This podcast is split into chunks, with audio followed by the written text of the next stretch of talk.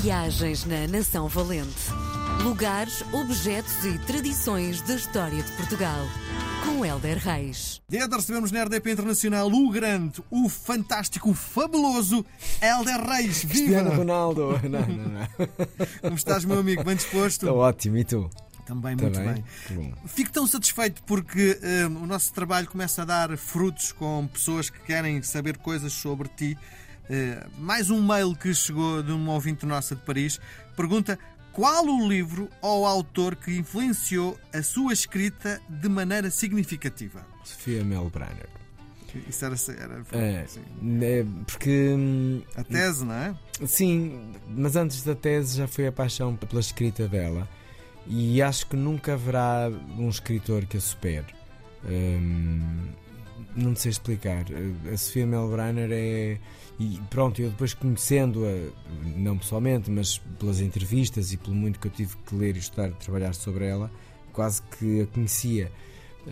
E para mim, Sofia Melbrenner é revolução, é luz, é palavra, é capacidade de síntese, é é mar, é, é serenidade, sabes? E eu acho, eu pessoalmente, gosto muito de ler coisas que me tragam pacificação e não convulsão. Eu não gosto que a le- a leitura me inquiete. Tal como não gosto de ver coisas que eh, me inquietem, me façam eh, duvidar ou pensar ou questionar, n- já não me apetece. Eu quero, ao- nestes quase 50 anos, coisas que me façam, que me tragam paz, sabes? Uhum. E a Sofia traz-me isso na plenitude. De uma forma mais profissional ainda. Tem uma escrita que é colossalmente bonita. E então, para mim, é. A Sofia Melbrenner é, é, é sempre uma presença quando eu estou a escrever, sempre. Muito bem. O que é que nos trazes hoje? Olha, trago-te um senhor que eu tive a sorte de entrevistar várias vezes e que também para mim é uma lição de televisão, eh, da forma como ele fazia, que é o José Hermano Saraiva.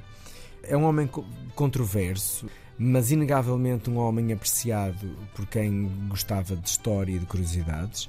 Eu tenho as melhores memórias e sorte de, tal como eu fiz com ele, a muitas pessoas que não estão já connosco, a sorte de fazer televisão já há alguns anos eh, permitiu-me isto permitiu-me conhecer os grandes e pessoas que, ah, eu lembro-me, eu, ah, eu também, eu conheci-o, que bom, que sorte, não é? Não tenho nenhuma fotografia com ele porque eu não tenho hábito nenhum de Sim. tirar fotografias com as pessoas e para nada, não é? Não, não, não gosto. Mas eh, estive em casa dele, tive a sorte de ter uma visita guiada com ele e com a senhora sua mulher na casa dele, que de facto era uma casa de colecionador de obras de arte, de biblioteca, meu Deus, colossal. Tinha um sótão e havia coisas que nós estávamos proibidos de filmar, que ele disse para que não, não podíamos filmar. Mas conversei com ele na saleta onde ele ficava, no presépio que ele tinha sempre montado, na varanda por onde ele deambulava nos seus pensamentos. Que sorte, percebes? Que sorte eu ter-me sentado no sítio onde ele pensava os programas também. E, é- e era delicioso, não é?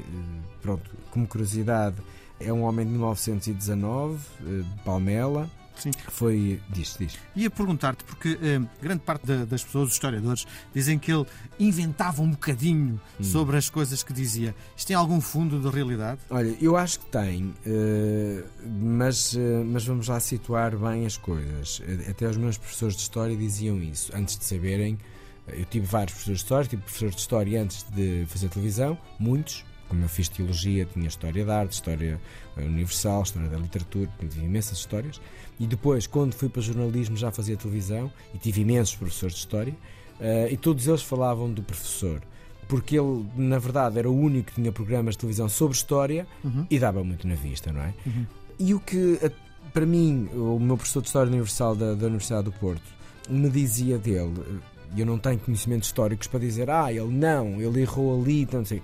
Não tenho. Eh, não sei, nem me interessa. O que eu sei é que ele apimentava as histórias com pequenos pormenores que não fazem mal nenhum à história. Uhum. Percebes? Na verdade, eh, ele factualmente não falhava, ninguém eh, via um programa dele e saía dali a saber mal história, nada disso. Saía de lá era com umas pimentazinhas em cima da história que às tantas não teriam sido bem assim, ou até foram mais. Mas a verdade é que estando ou não estando aquele detalhe, a história continua rigorosa aquilo que ela era. Portanto, e este professor disse-me isto. E eu uh, acredito piamente que ele. Porque ele era um homem muito vibrante a falar, ele era muito fascinante. Eu lembro-me que estava a tomar chá com ele e, e era só uma chávena e ele, esta chávena. Hum. E ele, ele, começava a falar e eu, epá, quero saber as coisas sobre a chávena.